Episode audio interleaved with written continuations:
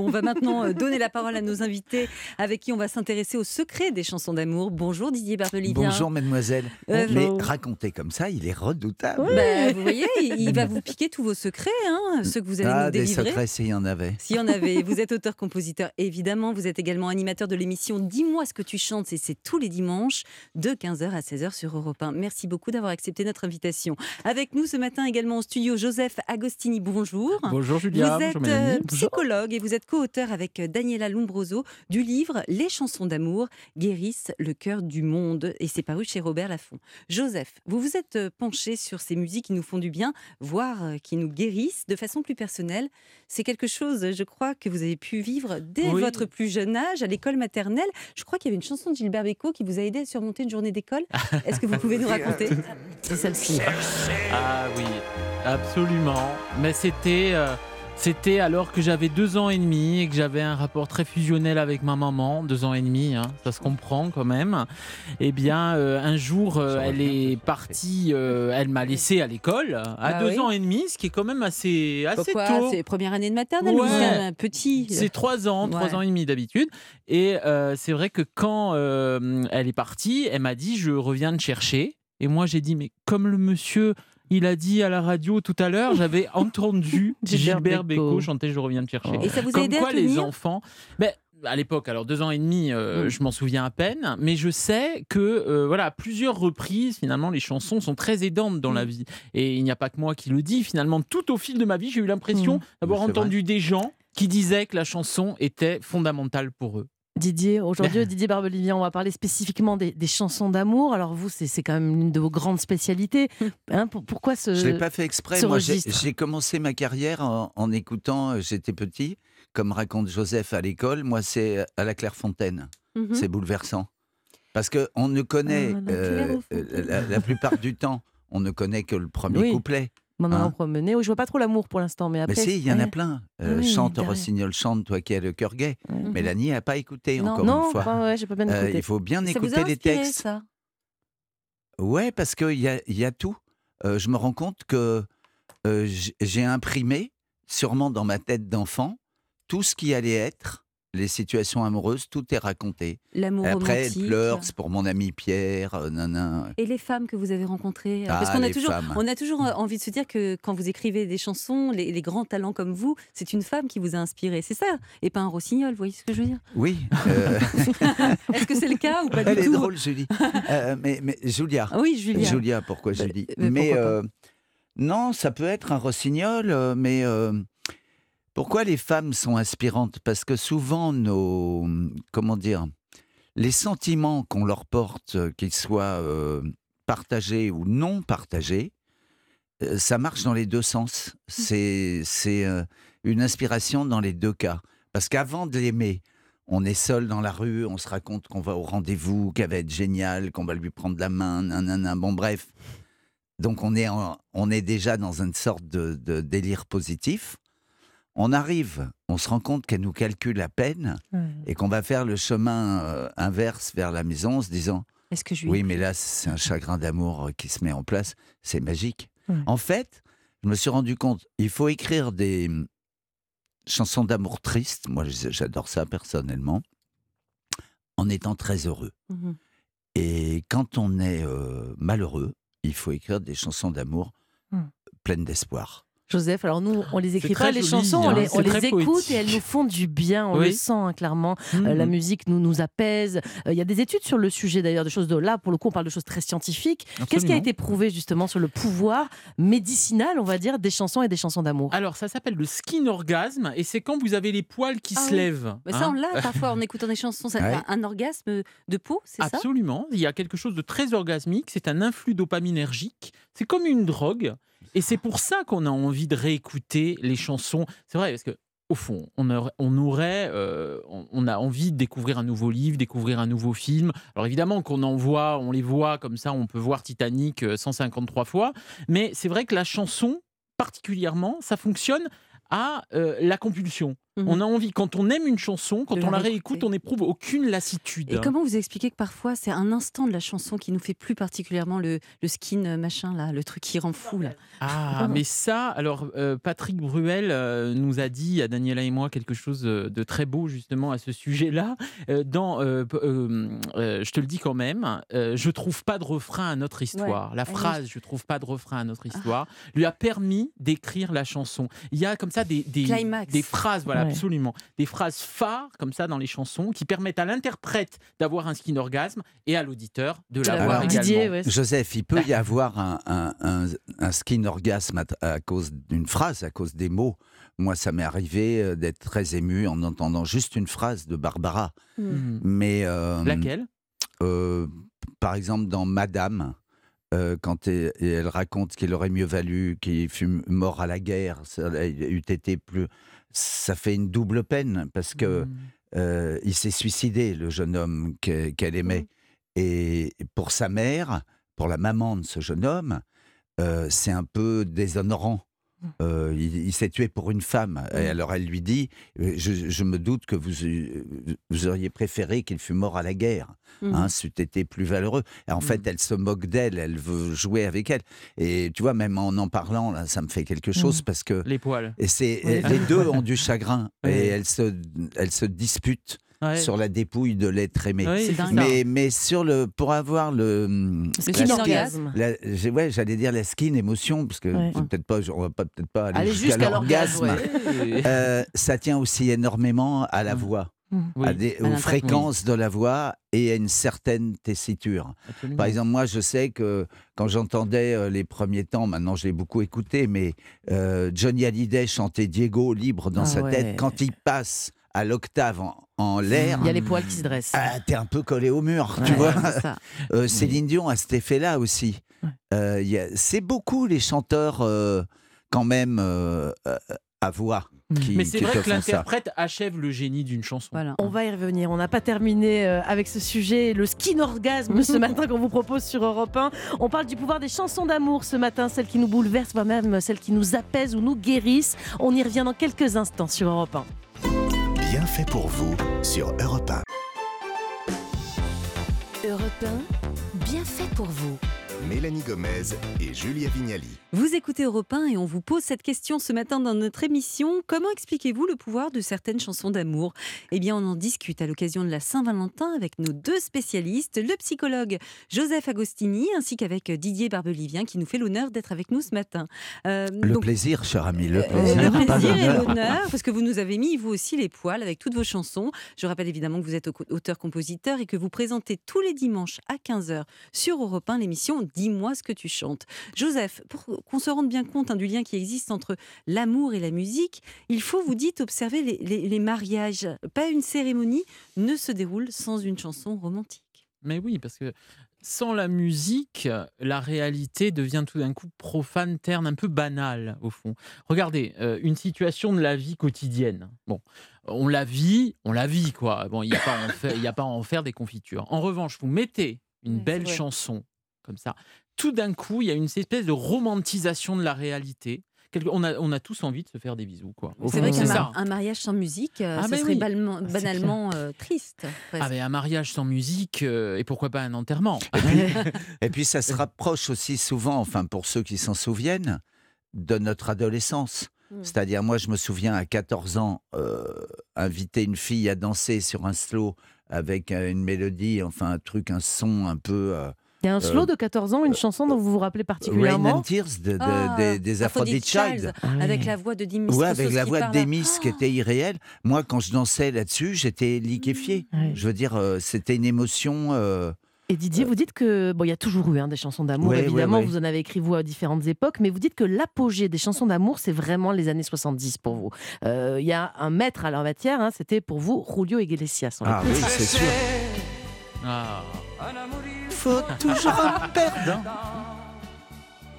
Est-ce qu'il est-ce qu'il dit dans la chanson Est-ce qu'il dit là-dedans C'est extraordinaire de dire, faire chanter à Iglesias, en amour, il faut toujours un perdant. Mais oui. Et il y a eu la chance de gagner souvent. Mais là, euh, là en l'occurrence, c'est lui qui perd.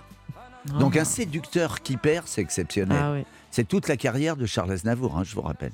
Euh, Didier, vous dites qu'aujourd'hui, il n'y a plus vraiment de chansons d'amour et que du coup, nos jeunes sont presque amputés sentimentalement. Bah oui, c'est un truc que je constate. Ils écoutent, moi j'ai deux filles de, de 12 ans, Mhm. Elles écoutent euh, plein de musique sur euh, TikTok, j'essaie un peu de surveiller ça quelquefois, mais euh, elles, elles- elles ne vont pas vers les choses sentimentales Mhm. comme des adolescents de mon époque on, on allait. Moi j'entendais Ne me quitte pas de Jacques Brel, j'étais à l'envers. Et elle, c'est plutôt des musiques urbaines. Elle, c'est de la musique urbaine, c'est plutôt de la musique festive. Mm. Se- Disons que, pour l'instant, hein, elles sont peut-être trop jeunes. Le, le sentiment de. Elles n'ont pas encore été traversées par le sentiment de la musique. Et c'est vrai que ça peut être une, une grande perte. Euh, nous qui l'avons vécu, on, on le sait, Joseph, vous en parliez tout à l'heure, ces chansons qu'on a entendues enfants, comme vous, la maternelle ou même adolescents. euh, vous pensez, pourquoi on les aime tant? Est-ce que c'est parce qu'elles sont, elles sont géniales ou est-ce que c'est tout simplement parce que ça nous remet dans un état nostalgique? Alors, il faut dire que la nostalgie, quand même, redore les contours. hein. Il, y a, il y a une Un forme d'idéalisation.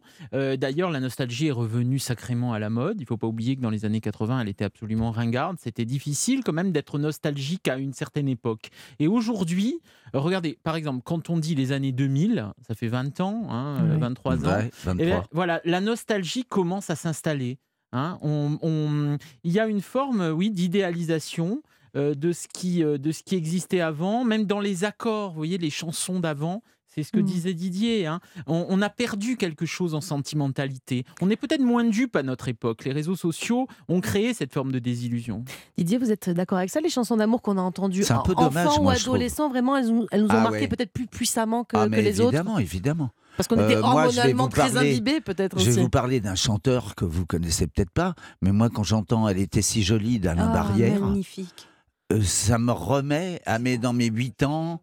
Euh, et, et tout d'un coup, je revois des images alors que quand j'avais 8 ans, je n'étais pas concerné par les love songs. Bien Alors sûr. après, Mais, euh, euh, en même temps, quand j'écoute Benjamin Biolay, quand j'écoute Ben Mazuet, quand j'écoute euh, Il y a de la chanson d'amour la- quand oui, même. A c'est la encore de nostalgie d'après demain. Bah, d'amour. parce que c'est la nostalgie de, Absolument. de pour dans 20 ans. Je crois qu'il faut attendre, absolument, euh, il faut attendre 20 ans. Ah d'accord, donc c'est une histoire de recul aussi. La nostalgie va idéaliser tout ça, Mm. va donner une tonalité absolument insoutenable. Joseph, une chanson d'amour, si on suit ce que, dit, ce que vous dites dans votre livre, euh, ça pourrait agir comme une séance de psy.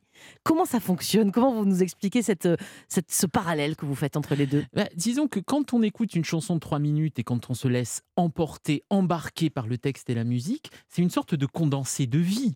Les mots Mm. nous percutent, hein. ils nous traversent pas seulement, ils nous percutent. Donc ça a à voir quand même avec une psychanalyse dans la, dans la mesure où on retraverse une forme de négativité émotionnelle. hein.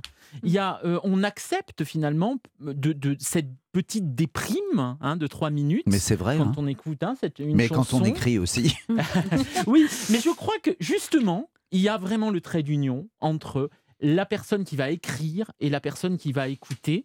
Elle se rencontre dans un noyau mélancolique. Et- Mais c'est fait pour fou, ça. hein. C'est fait pour quoi? Pour se Ben, rencontrer? pour oui, pour se faire euh, du mal. Euh, moi, j'adore ça dans la vie. Je suis un garçon, un garçon plutôt gai, exubérant et tout ça. Et quand j'écris, j'aime, j'aime me mettre dans une situation de de dépresse, quoi. D'ailleurs, comment vous, pour- pourquoi quand on est très malheureux, qu'on vit une rupture, pourquoi lui, on pourrait écouter la compagnie créole histoire de se remettre. un peu- pourquoi, on- pourquoi on va écouter des Mais trucs c'est ce hyper qu'il faut faire, Julia. Mais moi, j'écoute que des trucs cafards dans Ah ces cas-là. dans le chagrin, non. Ah Mais oui. en pleine, en pleine forme, euh, Mm. je me mets avec le temps de Léo Ferré en boucle pour me, pour me remettre Pour mettre bien. bien, Ouais. Léo Ferré. Bien. Joseph, on a une question de Romina sur Insta qui vous dit euh, Il m'arrive d'écouter la même chanson dix fois d'affilée juste parce que je l'adore et trois minutes c'est trop court. Alors je recommence, je recommence. Pourquoi j'ai envie d'écouter certaines chansons comme ça en boucle? Est-ce qu'il y a une explication psychologique à C'est ce ça qu'on disait, il y a un influx dopaminergique, les études scientifiques le prouvent. hein. Donc il y a effectivement quelque chose qui, à l'intérieur de nous, se met en marche et on a envie de la réécouter exactement comme on a envie de consommer Mais- de la coke. quand Mais on Joseph, c'est souvent la Oui. caresse à l'envers. C'est-à-dire, c'est le mal qui te fait du bien. Oui, oui. C'est c'est bizarre, mais on est comme ça. L'être humain est comme ça. Et- C'est-à-dire entendre un truc d'une d'une tristesse absolue, Oui. Ça peut nous, nous, nous faire un bien terrible. et Victor. Hugo, l'idole de Daniela Lombroso, dit la mélancolie, c'est le bonheur d'être triste. Ah, et je c'est trouve beau. ça Qu'est-ce que c'est joli. C'est un Oui. bel auteur. hein. Là, ce petit Victor, Il a fait des je sais belles pas choses. si je vais pas me prendre, hein. si je vais pas me l'attraper en co-auteur, ce petit Victor. Et dites-moi, Céline Dion, Whitney Houston, Dalida, Ouais. Sylvie Vartan, Patricia Cass, est-ce qu'une voix féminine est plus adaptée aux chansons d'amour, à votre avis Est-ce qu'elle véhicule plus d'émotions, Didier Barbelivien Ça peut arriver. Moi, je suis très, très, très sensible à la voix de Barbara. Mm. Euh, Barbara qui chante Drouot, par exemple, me met euh, la tête à l'envers dans les embouteillages. Et Céline, qu'on entend, ça vous fait moins de- moins d'effet Non, j'aime beaucoup la Ouais. voix de Céline. Non, non, la voix de Céline est très, très prenante, surtout dans les chansons de Jean-Jacques. Moi, j'ai eu à, à l'exercer sur mes chansons, ça me faisait moins d'effet. Ah oui. Mais c'est comme ça. Ouais. Euh, Il y a des chansons de Jean-Jacques, je trouve, Dans leur mettent une l'album 2, émotion. ah ouais, dans l'album 2 et même la dernière qu'il fait encore un Oui, soir, ah, qui est bouleversante. Fabuleuse. Et c'est comme ça. Et puis, euh, il y a des, des voix d'hommes euh, qui sont, euh, je sais pas moi, très, très prenantes. euh, Vous parlez des euh, Julien Clerc dans le, le truc de Marceline Desbordes-Valmore, là, Les Séparés. Mhm. Vous connaissez pas ça, Les Non. Séparés Non, pas. Écoutez Julien Clerc là-dedans et vous m'en direz des nouvelles. Eh bien, on va le C'est une, euh, comment, une piqûre de mélancolie, là, comme j'en connais peu. vous Eh bien, merci beaucoup à vous deux. On va revenir hein, dans quelques minutes avec d'autres secrets, d'autres chansons d'amour. On célèbre la Saint-Valentin sur Europe 1 ce matin en musique et surtout on perce le mystère de ces mélodies qui nous apaisent, nous voire même nous guérissent le cœur. A tout de suite sur Europe 1. Europe 1, bien fait pour vous.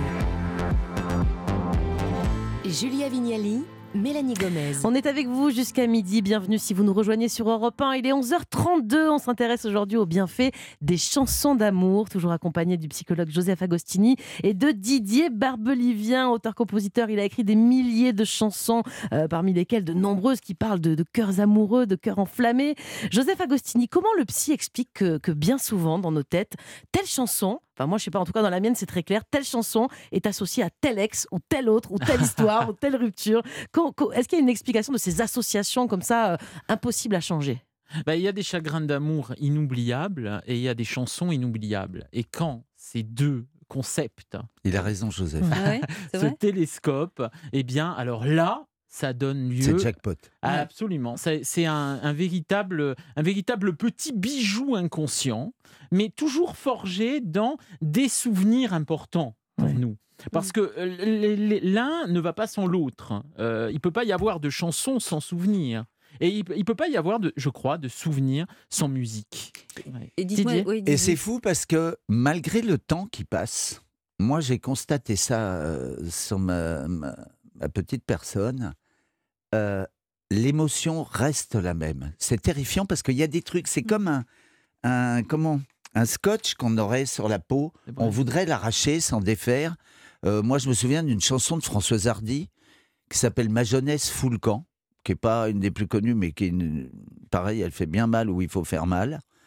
Euh, j'ai beau euh, me dire, mais non, mais maintenant remets-la, tu t'en fous, euh, les années ont passé. Elle fait toujours mal Bah non, elle fait toujours C'est mal. dingue, hein, c'est Mm. inscrit dans Mm. notre C'est dans dingue. notre peau. Joseph, la musique permet aussi d'assumer sa sexualité. Vous avez accompagné par exemple un patient, Louis, homosexuel, qui a réussi grâce à Eddie de Préto, le chanteur, à sortir de son malheur. Racontez-nous cette histoire. On entend Oui, Kid. C'est une très belle histoire. Eh bien, l'homosexualité est encore, euh, en 2023, et c'est très triste, euh, caricaturée, brocardée dans, dans certains milieux, dans certaines familles. Et c'était le cas de la famille de Louis, euh, qui l'empêchait en quelque sorte d'être viril et homosexuel. Et Eddie de Préto véhicule cette euh, possibilité-là. Et en l'écoutant, Louis s'est senti pousser des ailes, s'est senti en fait dans la capacité d'assumer sa Mhm. masculinité, sa virilité et son Parce orientation qu'il avait sexuelle. hein. l'exemple d'Eddie de Préto. Absolument. Ou oui. cette chanson, d'ailleurs, dans cette chanson, et ça parle de, de ça, comment être à la fois viril Oui. et sensible. Et c'est ça qui l'a aidé en l'écoutant. C'est ça, parce que euh, on a toujours besoin d'identification dans la vie. Et quand on n'en a pas, quand on est en panne, on ne peut pas se, finalement, se percevoir soi-même. Et la chanson permet cette perception de soi. Alors la chanson d'amour ou la chanson tout court peut nous aider effectivement à, nous, à mieux nous percevoir, à mieux nous identifier, mais elle nous fait aussi souvent, la chanson d'amour, elle nous fait pleurer. Didier Barbelivien, vous les écrivez pour ça, pour nous faire chialer les chansons? Mais euh, je commence par moi, rassurez-vous. Mhm. Je teste sur moi. C'est-à-dire si euh, à un moment ça me fait... Enfin, faut un peu un dédoublement de personnalité. C'est un peu un truc de schizophrène de faire ça. C'est Vous écrivez pas vos mots en pleurant quand même. non, mais il faut.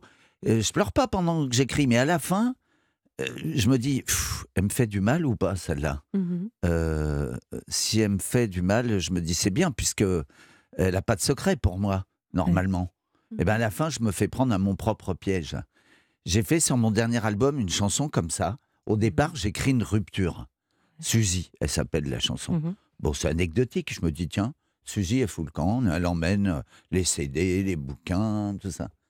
Et à la fin, ça finit en drame. C'est un féminicide. Et au départ, c'est pas prévu. Joseph, quand on Mhm. se sépare, euh, on en parlait un peu tout à l'heure, on a tendance à, à se réfugier dans des chansons tristes. Et pas dans la compagnie de Et créole. pas dans la compagnie. Alors justement, pourquoi ce réflexe? C'est pas logique. On a, ou si justement, on a envie de- d'être en quoi, en miroir par rapport aux gens qui interprètent ça? Ah, Alors vous diffusez Parce que je ne t'aime plus de Dalida, écrit par Didier. Ah, la fameuse L'une des plus belles chansons pour Celle-là, moi. elle, elle fait le, elle met les poils. hein. Absolument, de Je vous Dalida en raconterai 86. l'anecdote Ah de oui. cette chanson et c'est Joseph qui me l'a rappelé tout à l'heure avant Ah oui. que l'émission commence. Alors, je dirais juste, pour répondre à Julia, qu'on a envie euh, de se faire mal euh, pour revenir à la vie. Je pense qu'on a besoin d'aller très très loin dans nos sentiments, dans notre négativité, pour euh, l'accepter, pour aussi peut-être aimer la personne qui, qui part. Ça Mhm. s'appelle le deuil hein, d'une Mhm. relation. Et on a besoin comme ça de grandir dans la douleur pour revenir à la vie. Alors Didier, cette anecdote sur cette Non, chanson. c'est un truc de fou. Moi, j'ai toujours aimé Dalida. Donc un jour, je suis chez moi, seul à la maison, et je me dis, tiens, il pleuvait, je sais pas. Je me dis, je vais me faire euh, un CD de Dali au hasard. J'en attrape un et je l'écoute en entier. Et à un moment, je tombe sur cette chanson parce que je ne t'aime plus. Je me dis, oh, quand même, elle a eu des chansons merveilleuses qu'on connaît pas, que le public ne connaît pas. Puis tac tac, j'arrive à la fin du disque, je vais machin, je, je vais pour le changer et je regarde qui a écrit parce que je ne t'aime plus.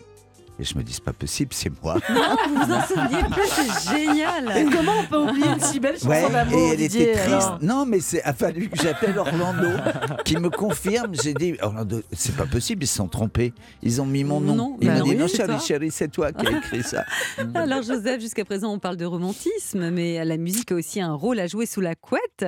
Euh, pourquoi, euh, pour beaucoup de couples, le rapport sexuel ne s'envisage pas sans un, un accompagnement sonore? Tiens, on pourrait en avoir un peut-être d'accompagnement là, un beau coquin. Ah, ben voilà, je t'aime moi non plus. Bien sûr, Serge Gainsbourg, Jane Birkin. Ça, c'est suggestif aussi. Ouais. Oui, ça Mais peut être. un- on peut mettre un truc un peu Voilà. plus agressif aussi, si on a envie. Oui, bien Non sûr, bien sûr, bien sûr, oui, tout à fait. Ben, sensualité, sexualité, il y a l'idée aussi, ben, on parlait de skin orgasme, hein, c'est-à-dire on parle de la même chose. Il y a Mm. quelque chose d'orgasmique dans la musique et elle va peut-être nous permettre d'aller jusqu'à faire l'amour en musique. Non, Oui. mais là, en plus, le message est direct. C'est tu clair. reçois une femme Oui. à la maison, tu mets je t'aime moi non plus. Mais exactement. À mon avis, le Ouais. message, il passe. Mais là. c'est Il pas n'y mal a, d'avoir- pas de deuxième sens, Non, enfin, non, c'est clair non. quoi. Ouais, c'est Ou ça. alors, elle rappelle l'ascenseur tout de suite. faut pas se bourrer de face, euh, effectivement. Et dites-moi, euh, Joseph, dans les chansons d'amour, il y a, il y a celles qui parlent du couple, mais beaucoup aussi parlent de l'amour qu'on porte à ses enfants. On pense par exemple à Mistral gagnant de, Mm. Ah de ouais. Renaud. Chef-d'œuvre. Oh, c'est un Ouais. chef-d'œuvre. La tendresse de Renaud dans cette chanson, elle touche très facilement tous les parents. Est-ce que euh, on peut dire que c'est une chanson d'amour universelle Ah oui, alors je crois effectivement qu'il y a des chansons comme Mistral gagnant qui transcendent l'amour. On n'est plus dans l'amour d'un couple, on n'est plus dans l'amour. D'ailleurs, on, ne- on ne sait pas, euh, il y a quelque chose d'une ambiguïté. On ne sait pas finalement si c'est d'enfance. Parce qu'apparemment, eh, il se trouve sur un banc avec un, un petit enfant, c'est ça mais, Oui, Et moi, je me suis demandé, est-ce qu'il se parle pas à lui, petit enfant? Ouais, aussi voilà. pas trop. Est-ce Il y a tout ça, il y a tout ça comme ça, ça se confond. Et je dirais que le point commun, ce sont les coco boers que nous avons tous mangés quand nous Mistral étions gagnants. enfants. Ouais. Le point commun à tout ça, c'est coco boer. Et les vrais roudoudous gagnant, qui oui. nous niquaient les dents. Bah oui. Oh, Qu'est-ce que c'est beau. Euh, Alors là, regardez, est-ce que vous vivez la même chose que On moi a tous les poils. Ouais. Bah, celle-là, Ah oui, c'est, hein. celle-là, c'est une incontournable chez les incontournables. Ouais. Moi, j'ai pas entendu une fois Mistral gagnant le début du piano sans avoir l'émotion.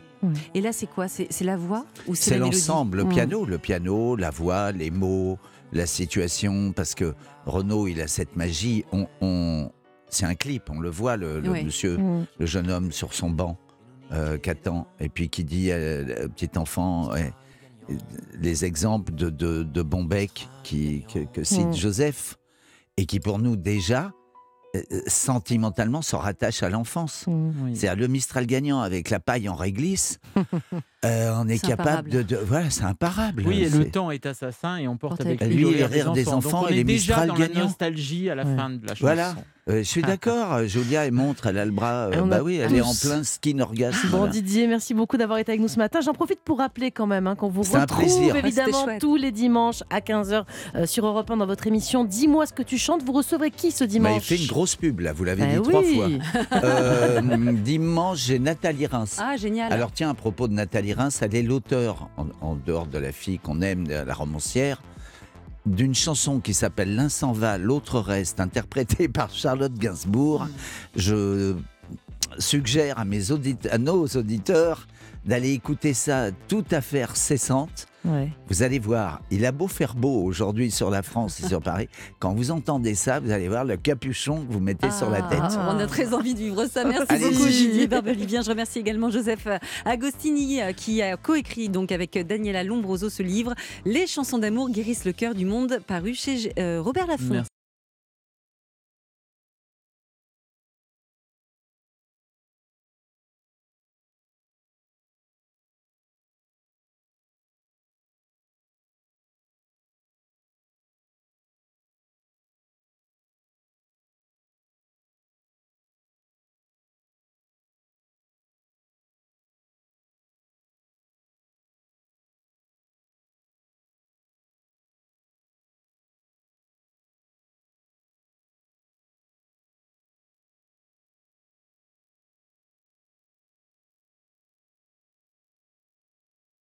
Mélanie, on change de sujet. Oui, avec Benjamin Lévesque dans un instant, c'est le bienfaiteur beauté d'Europe 1. On va s'attaquer au problème de peau grasse. On va changer complètement de sujet. Pour la Saint-Valentin, ça peut servir, cela dit, hein, de, de se faire un petit coup de, check-up. Voilà, il a trouvé des solutions efficaces. Et puis avec Jérémy Combe, petit cours de savoir-vivre en perspective. On va parler des pourboires. Quand faut-il en laisser? Quel est le bon montant ce soir, par exemple, pour le restaurant, pour la Saint-Valentin, en fonction des circonstances? À tout de suite sur Europe 1. Europe 1, bien fait pour vous. Mélanie Gomez, Julia Vignali. Vous êtes sur Europe 1, merci d'être avec nous. On reste ensemble jusqu'à midi. Nous sommes maintenant avec deux des bienfaiteurs d'Europe 1. Jérémy Combe, bonjour. Bonjour Julia, bonjour Mélanie. Bonjour. Alors, quelle sera la leçon de bonne manière du jour? Alors une question qu'on se pose tous, la question du pourboire. Est-ce qu'on en laisse Combien on en laisse? Est-ce que ça fait plaisir? Est-ce que c'est pas un peu chichiteux? Ah On en ça, parlera quand Benjamin me donnera la parole. On sait jamais si c'est trop ou pas. Allez, justement, avec euh, Benjamin, on va se faire beau aujourd'hui. C'est important en plus, hein, pourquoi pas pour ce soir. Euh, vous venez euh, en aide à toutes celles et ceux, Benjamin, qui ont la peau grasse. Bonjour, pardon, bonjour, Benjamin. Bonjour les filles. Euh, on sait pourquoi d'ailleurs, certains ont la peau grasse comme vous et puis d'autres euh, la peau impeccable comme Julia et moi. Ah Oui, on parle des gens qui ont la peau qui brille très rapidement comme vous, Voilà, Mélanie. Alors ça peut être génétique. Un de vos parents a la peau grasse, vous aurez plus facilement une peau grasse. Et puis surtout, ce sont nos hormones hein, qui vont Mm. accélérer la production euh, de ce gras. C'est notamment lié à la testostérone. Et c'est pour ça que les Ah. hommes ont en général, je dis bien, la peau plus grasse que Et les, les femmes. ados, la peau qui brille. Bah, c'est pour ça, évidemment. mais à quoi il sert ce sébum? C'est c'est utile d'avoir du sébum? Ah Oui, alors je sais que c'est pas très esthétique, mais c'est du bon gras. En fait, le, le sébum, il va jouer le rôle de barrière pour protéger la peau, comme l'explique le docteur Jérémy Lupu. Son rôle, c'est vraiment de faire une barrière. Si on n'a pas de sébum, il y a un risque très important que l'eau qui est contenue dans notre peau s'évapore et du coup qu'on soit déshydraté. Et c'est à ce moment-là qu'on ressent des symptômes tels que le grattage, la sécheresse cutanée, des irritations, des tiraillements, etc. etc. Alors j'ai oublié de vous dire, mais la bonne nouvelle, Jérémy, vous allez être content, c'est qu'avec l'âge, on sécrète moins de sébum. Donc on a moins de peau grasse après 50-60 ans. Je Ils se cherchent hein, ces deux-là, mais, mais c'est grave Benjamin de sécréter trop de sébum au final? Alors médicalement, c'est pas gênant d'avoir Ouais. une peau grasse, c'est même mieux pour hydrater la peau naturellement, donc moins de risque Ah. d'avoir des petites ridules euh, de sécheresse. Le seul souci avec la peau grasse, c'est que vous aurez un peu plus de risque d'avoir des boutons, des points noirs, euh, comme l'explique comme l'explique Alexandre Vacher, qui est le directeur de la marque Physiodermie. La peau a naturellement un pH à 5,5, donc elle est plutôt acide. Le sébum, quant à lui, est plutôt basique. Donc quand il y a une surproduction de sébum, le pH de la peau va remonter. C'est là où on va retrouver toutes les petites problématiques comme les points noirs, les boutons, etc. Qu'est-ce qu'on peut faire, Benjamin, quand on a une peau grasse? Moi, j'aurais plutôt tendance à, à bien la décaper pour retirer tout le gras. C'est une bonne idée, Ah ça ou non, pas? justement, Ah, Julia, c'est la fausse bonne idée. Vous allez rentrer dans un cercle vicieux. En fait, ce qui se passe, c'est que votre, peau- pour- votre peau pardon, est habituée à sécréter euh, du gras. Et si vous retirez euh, tout ce gras, la peau va se dire mince, il n'y a, plus de gras pour me Faut que protéger. j'en fabrique encore Il faut plus. que j'en fabrique Ah, encore plus, exactement. Donc vous aurez la peau encore plus grasse. Donc on évite les gommages à grains. En revanche, on peut faire des peelings, hein, des gommages enzymatiques, Mhm. d'après Sandrine Carliès, qui est formatrice aux Instituts Guinot. Quand vous allez venir frotter avec les grains, vous allez venir également exciter un petit peu plus vos glandes sébacées euh, également. Alors que là, le fait justement d'avoir cette action enzymatique, un gommage qui est beaucoup plus doux tout en respectant son écosystème. Voilà, ici on a une peau grasse, on évite aussi de mettre trop de couches sur, sur le visage, un trop de maquillage par exemple. Je sais, on va vouloir camoufler cet aspect euh, huileux, mais ça risque de faire des dégâts parce que déjà qu'il y a trop de sébum, là vous allez encore plus boucher les pores de la peau, vous allez accumuler euh, du gras, ça va faire. Mm. des kisses. Bref, c'est Oh. l'endroit rêvé pour les bactéries qui vont venir s'y loger et Bon, faire des boutons J'ai d'acné. légèrement envie de vomir. Alors, on fait que parler de gras. Qu'est-ce qu'il faut mettre dessus, Benjamin? C'est quoi les bons ingrédients quand on a la peau grasse alors? Alors ça, vous- ça va vous paraître bizarre, mais il faut mettre du gras. Alors Ah j'ai bon? du gras sur du gras, il faut mettre des arrêter de huiles. dire gras, on peut utiliser un synonyme peut-être des huiles, en particulier l'huile de jojoba, parce que c'est une huile qui ressemble le plus à la composition du sébum. Et comme ça, en fait, on va faire croire à la peau qu'il y a déjà du sébum à la Ah. surface, et donc il faut arrêter d'en produire. Et là, les glandes sébacées, ouais. voilà, Mm. on trompe la peau, on va sécréter moins de sébum. Donc adieu la peau grasse. Mais on parle aussi beaucoup de l'argile pour les peaux grasses. Est-ce que ça, c'est efficace? Moi, j'ai l'impression que oui. Oui, alors peu importe l'argile, un blanche, verte ou rose, en fait c'est un minéral qui est capable d'accrocher tout l'excès euh, de sébum sur la peau. Et comme c'est un masque, eh bien vous allez le rincer. Donc le sébum, le l'argile part va avec partir dans le lavabo. Et attention à faire une fois par semaine seulement pour éviter Mm. justement Ce ce, cercle vicieux ouais, dont oui. je vous parlais. Et il y a des acides aussi hein, qui peuvent aider contre l'excès de sébum, je crois. Oui, l'acide salicylique, en- souvent appelé BHA sur le tube de crème, c'est un acide qui est redoutable contre l'acné et les boutons parce que c'est un antibactérien et il va aussi réguler comme ça la production euh, de sébum, donc faire en sorte que la peau produise moins de gras. C'est pour ça que vous pouvez euh, en mettre souvent sur des boutons, ça va assécher le bouton et le faire disparaître plus rapidement, peut-être pour ce soir, ouais, voilà. dire c'est c'est gérable Pour- si j'en pour mets votre maintenant date. pour ce soir. Ouais. Moi, je pense que si on se met de l'argile, ça marche aussi pour oui, ce soir. Oui, mais mettez-en. Bah, pas vous, Julia. Non, non, moi, j'ai- j'ai- il Il va rien se passer ce insolent, soir. mais alors Je regarde le match, moi. Merci Benjamin. Les peaux grasses et brillantes n'ont qu'à bien se tenir. Allez, on passe à autre chose. C'est à vous, Jérémy Combe. Aujourd'hui, Jérémy, vous nous parlez d'un sujet sur lequel chacun d'entre nous n'est jamais très à l'aise. Les pourboires. Donnez-nous les bons usages, s'il vous plaît, à leur sujet. Alors c'est vrai qu'on n'est jamais très à l'aise parce que ou on est un peu radin et on trouve que c'est au-delà de la facture qu'on nous a apportée, mais ce qu'il faut savoir c'est plus que la reconnaissance d'un service. Pour certains serveurs ou certains personnels, il s'agit aussi de gagner leur vie grâce Mmh. à des pourboires. Le système français n'est pas le même que le système américain, par exemple, où les pourboires peuvent être considérablement augmenter le salaire. Mais- oui. Oui, en France, pardon, laisser un pourboire n'est pas obligatoire, mais les clients qui sont euh, beaucoup plus enclins à en laisser le font parce que les serveurs ou le personnel est très sympa avec nous. Mais alors qu'en est-il lorsqu'on on va au restaurant par exemple? Alors, c'est la situation, effectivement, Mélanie, la plus commune. À l'époque victorienne, un peu de date, 1837-1901, c'est-à-dire le règne de la reine Victoria, laisser plus de 2% de pourboire était considéré comme quelque chose de vulgaire. Mhm. Plus, hein, pas moins. Plus, non, plus de 2%, deux, d'accord. exactement. Mmh. Aujourd'hui en France, le service est inclus, mais l'usage invite quand même à laisser entre 5 et 10%, mais il n'y a pas d'obligation, je me répète. Mais dites-moi, à qui il faut le donner, ce, ce- ce pourboire? À qui exactement? Alors c'est une bonne question parce que suivant les lieux, il y a plusieurs À moi, personnes. Julien, si vous voulez. allez-y. Le serveur, par exemple, qui, vous, qui, va être, qui va avoir beaucoup d'attention à votre égard, mais n'oubliez pas non plus le barman. Par exemple, si vous commandez de l'alcool, on dit que c'est 1 euro par verre d'alcool. Mhm. Ce sera Ah, ouais. 50 centimes sans alcool. Mais aussi le voiturier, la personne du vestiaire. Alors là, on laisse entre 1 et 2 euros. Et si vous êtes généreux et que vous avez vos habitudes, vous pouvez aller jusqu'à 5 euros. Évidemment, pour les personnes qui nous écoutent, c'est selon les moyens de chacun et les habitudes dans l'établissement qu'on fréquente. Parce que Mm. si vous y allez très souvent, il y a une certaine intimité qui peut se créer. Et donc là, on laisse davantage. Aux femmes Mhm. de chambre, par Exactement. exemple. Pour un séjour à l'hôtel, exactement. Je me souviens, Julien en avait parlé une fois. Oui.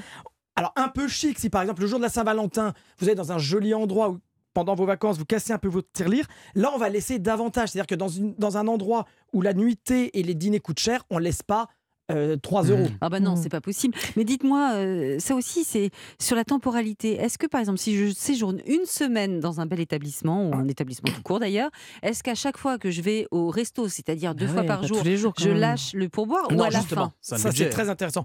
C'est-à-dire que on va laisser à la personne qui s'occupe de, de notre table ou à la personne qui s'occupe de notre champ pendant un séjour une petite enveloppe délicatement et discrètement à la fin du séjour. D'accord. On va pas cumuler tout. enfin, en gros, on va mettre dans Et une enveloppe qu'on aurait pu donner. 5-10% reste valable Là, euh, oui, si on est resté ouais, une ouais, semaine ouais, Ça ça. veut dire que si on, si on a fait un séjour de 1000 euros, il faut laisser 100 euros. Bah, normalement. Ouais. C'est pareil quand vous allez passer des week-ends chez des copains qui, pour. Parce qu'il y a beaucoup de personnes ont pris quelqu'un qui va vous aider. Normalement, on doit laisser aussi un petit billet dans la Mmh. chambre. Mais Jérémy, on ne laisse des pourboires que dans les restaurants et les hôtels? Eh bien non. Ah. Le livreur de la pizza, par exemple, ou tous les livreurs en Ah règle ouais, générale, toujours. hein. 10% normalement de la facture finale. Mais par exemple, pour une pizza qui coûte 13 euros, On laisse titre- 2 euros, non on laisse 2 euros. On va Ouais. pas laisser 1,30 Mmh, euro. On est quand même un peu grand seigneur. Et pour Pareil taxi pour le taxi, on a l'habitude. Alors Si j'ai une course à, par exemple, 11,50 euros, je laisse combien? Bah, ou Ah, vous un dites- euro, c'est bien, non Comment Un euro Oui, c'est ça. Oui, vous dites un euro, 12, oui. vous Ouais. dites 13. Même 12, je suis pas trop radine si Bah, je... ouais. C'est-à-dire que si on prend le taxi à longueur de journée, on va pas non plus se créer une autre note de taxi. Oui, sauf que Seulement le, chauffeur de ce- cette course-là, c'est pas qu'on prend des Ouais. taxis euh, Ça toute la se journée. perd un quoi. peu, mais vous, mesdames, plus que les hommes, il y a aussi les coiffeurs. Ah Souvent, oui, on laisse non, un laisse pourboire aussi. à son coiffeur, surtout pour les personnes qui font euh, ce qu'on appelle autrefois les shampoings. shampoings, ouais. C'est-à-dire que ça faisait partie de leur, euh, de leur salaire. Toutes les petites aides. La personne qui vous aide, par exemple, à charger votre voiture parce que vous avez acheté du matériel de bricolage. La personne qui va vous gonfler vos pneus parce que vous ne savez pas le faire Mais ça, vous-même. n'existe plus. Il n'y a plus personne qui nous remplit le coffre et qui. Non, Ah, mais bah, par exemple, quand, vous allez dans une station-service Ah ouais. Voilà. et que quelqu'un vous fait le plein euh, et vous... Bah, si jamais c'est dans son travail, vous Mais il y a pouvez encore des gens qui font le plein. euh, Ouais. À de temps en temps, surtout euh, à Paris peut-être plus qu'en province, mais surtout ça vous est déjà arrivé, vous arrivez pour faire gonfler vos pneus, vous savez gonfler vos pneus vous? Non. Non. Non, mais mon mari le fait très bien. Oui, mais si vous n'avez pas Euh, votre J'ai pas mari, toujours votre mari avec moi. eh ben, si, si un jeune homme s'en charge, on peut lui laisser Ah un bah, petit... Exactement. Mais à l'étranger, c'est pas pareil, c'est complètement différent. Alors à l'étranger, il y a des règles totalement différentes. C'est pour ça que je vous incite, vous qui nous écoutez lorsque vous voyagez, à regarder quelles sont les règles pour les pourboires dans les pays. Et ça, c'est souvent dans les guides, hein, genre Guide du Exactement. routard ou Lonely Planet. Que- il y a les usages, mais- les- ouais, sont, sont- Mais il faut, coutumes sont il faut le prendre en compte parce que ça peut être très vexant, on peut sûr. très mal considéré. si vous allez aux États-Unis et que vous laissez que 10%, vous Ah bah, passez vraiment pour, quelqu'un qui n'a pas aimé le combien aux. États-Unis entre 15 et 20. Ah oui, Oui, du coup, ça peut changer quand même la note. d'accord. Et est-ce qu'il y a des choses vraiment, vraiment à ne pas faire, Jérémy, pour terminer? Alors oui, au secours, et là je le vois souvent, ne videz pas vos Ah, poches je le fais pour moi. laisser la je le venue monnaie. Ce n'est pas l'opération pièces pièce jaunes, jaune. Les c'est pièces rouges là. On Mieux vaut s'excuser en disant je suis vraiment désolé, je Ouais. n'ai pas de monnaie, mais je vous en laisserai davantage la prochaine fois que je viens. Alors ça peut être aussi. Et je vous. Voilà, ça c'est Benjamin, j'allais le dire. Ça peut être lâche. Pourquoi Pourquoi? Parce que finalement, ça reste de l'argent. Parfois, je cumule mes pièces jaunes Bah et il y en a oui, Oui, moins mais alors laissez-les pour une œuvre caritative. C'est c'est un peu humiliant pour la personne qui les Ouais, je reçoit. Et en plus, euh, il faut le mettre dans ses poches, etc. On n'étale pas non plus quand on laisse un pourboire et qu'on est avec Ah, par des contre, quand elle copains. a trouvé une pièce de 2 euros, là, la montre. hein. Elle est fière, Julia. Mais on ne dit pas combien. Et on n'étale laisse- pas son argent. Exactement, on reste assez discret parce que même vous le voyez bien avec les pourboires, les bonnes manières ce n'est pas obligatoire, mais c'est bon à savoir. Eh bien, merci beaucoup, Merci Jérémy, pour ce cours de savoir-vivre, toujours précieux et utile pour la vie de tous les jours. Bon, il est quasiment euh, midi et c'est la fin de ce magazine. Merci d'avoir été à l'écoute de Bienfait pour vous. On sera de retour demain à 11h. Qu'est-ce qu'il y aura au programme, Mélanie? Un sujet que je trouve épineux, moi. On va s'interroger sur l'amitié à l'adolescence. Vous savez, parfois, leurs copains nous plaisent pas et c'est tant mieux. Euh, nous plaisent, c'est tant mieux et nous plaisent pas. Là, c'est plus compliqué pour le coup. Je parle de nos enfants, évidemment. On a du mal à saisir ce qui attire euh, notre enfant dans une bande qui nous convient pas du tout. Bref, on va faire le point sur toutes ces turbulences émotionnelles li- liées à l'amitié des ados. Et bien maintenant, nous allons céder la place à l'info sur Europe 1 avec Romain Desarbres. Bonjour Romain. Europe Bonjour, Midi Julien. arrive. Quel est le programme? Dans Europe Midi, euh, j'aimerais vous entendre sur les, les insultes qui fusent à l'Assemblée nationale. Il y avait la chronique des bonnes manières il y a quelques instants. les bonnes manières, on le les, on les oublie à l'Assemblée nationale. Euh, un jeune député France Insoumise a traité d'assassin et d'imposteur le ministre du Travail Olivier Dussopt. Je sais que ça vous fait beaucoup réagir. Vous appelez le 3921. Et puis on sera évidemment avec euh, les journalistes de la, rédaction euh, du service politique d'Europe 1. On va parler également des médecins dans la rue. Les médecins qui manifestent aujourd'hui à Paris, ils veulent que l'on paye un petit peu plus la consultation chez le médecin. Aujourd'hui, c'est 25 euros. La Sécu leur propose 26,50 euros. Ils disent non, non, non, non, 30 euros minimum. Est-ce qu'on paie assez nos médecins? Vous appelez le 3921, on sera avec la responsable du syndicat MG France. Voilà une partie du programme d'Europe Midi. On va parler de Saint-Valentin aussi. Ah oui, Ah. c'est aujourd'hui? Merci beaucoup Romain. À tout de suite.